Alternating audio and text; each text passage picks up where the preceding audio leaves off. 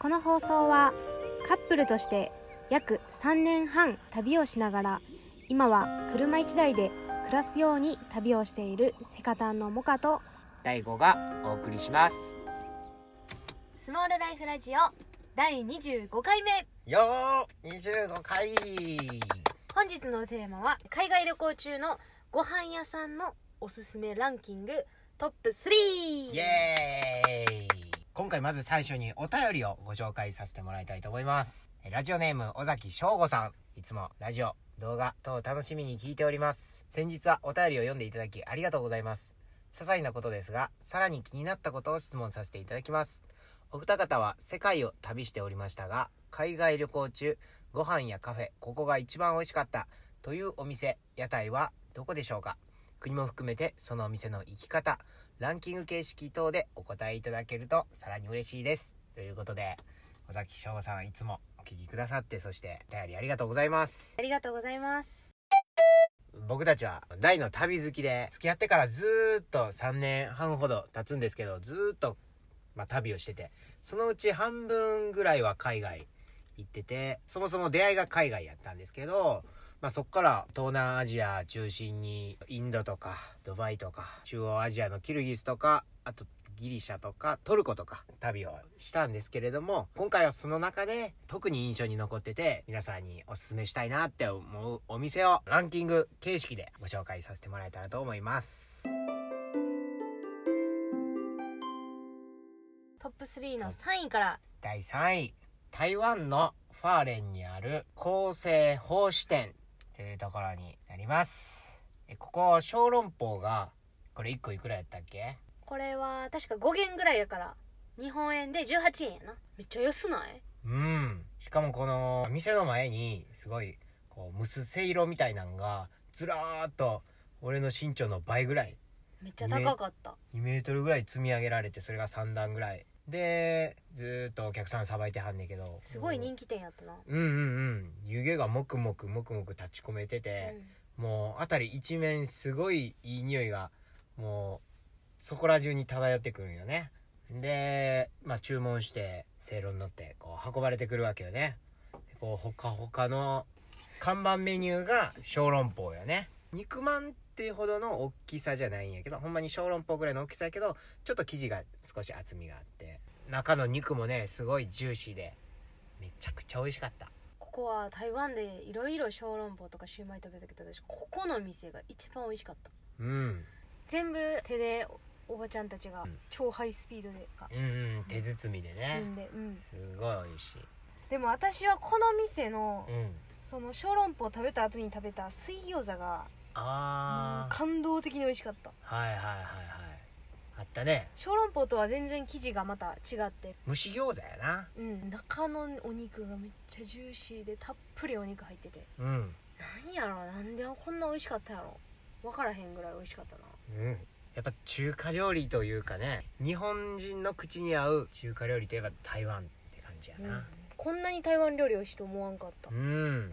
あーまた食べたいなこれうん、しかもやっぱ現地で食べる方が安く美味しく食べれるからいいうよねんそうやねいろいろ食べれるしうんここの店はね台湾一周したけど一番こういう水餃子とか小籠包系のうんが美味しかったそうやな、ぜひ行ってほしいここはい詳しく知りたい方はぜひ僕らの YouTube でこれだけは食べたいローカルフード4選インファーレンっていう動画を出してるんで説明欄にもリンク貼っとくんでよかったら見てくださいぜひ見てくださいはい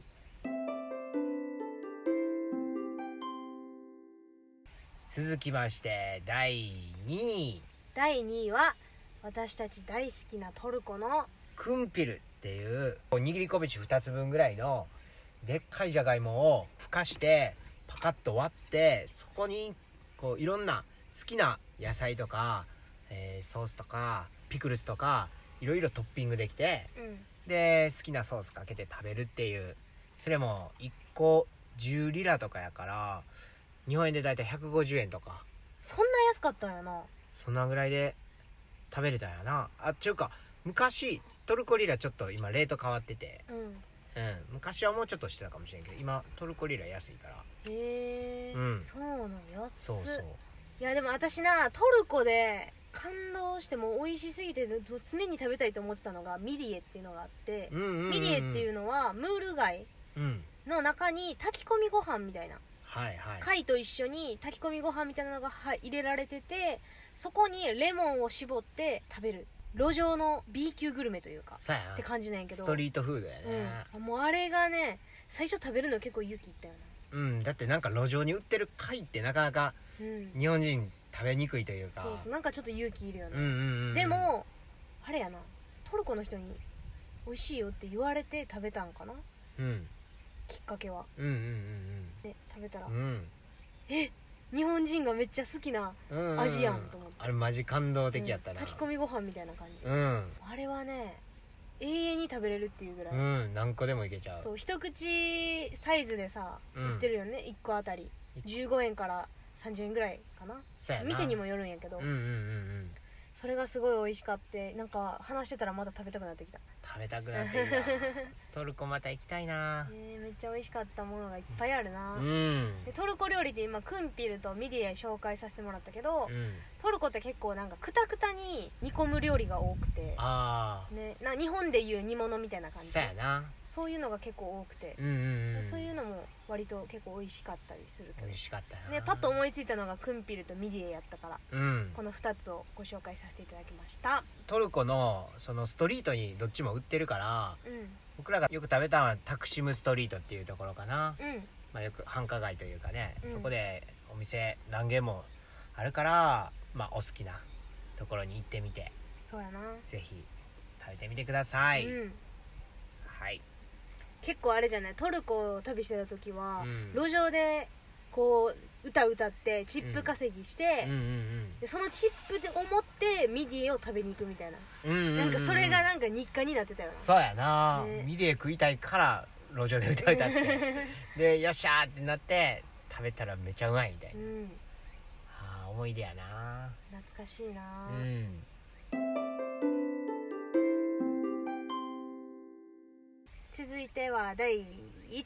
位一番こちらも台湾でございますね鍵市っていうところにある名物料理で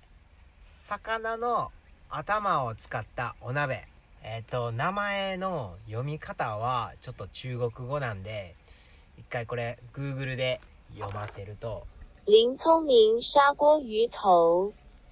林小民シャオゴーユトはいそんな読み方をするところですけれどもねはいはいい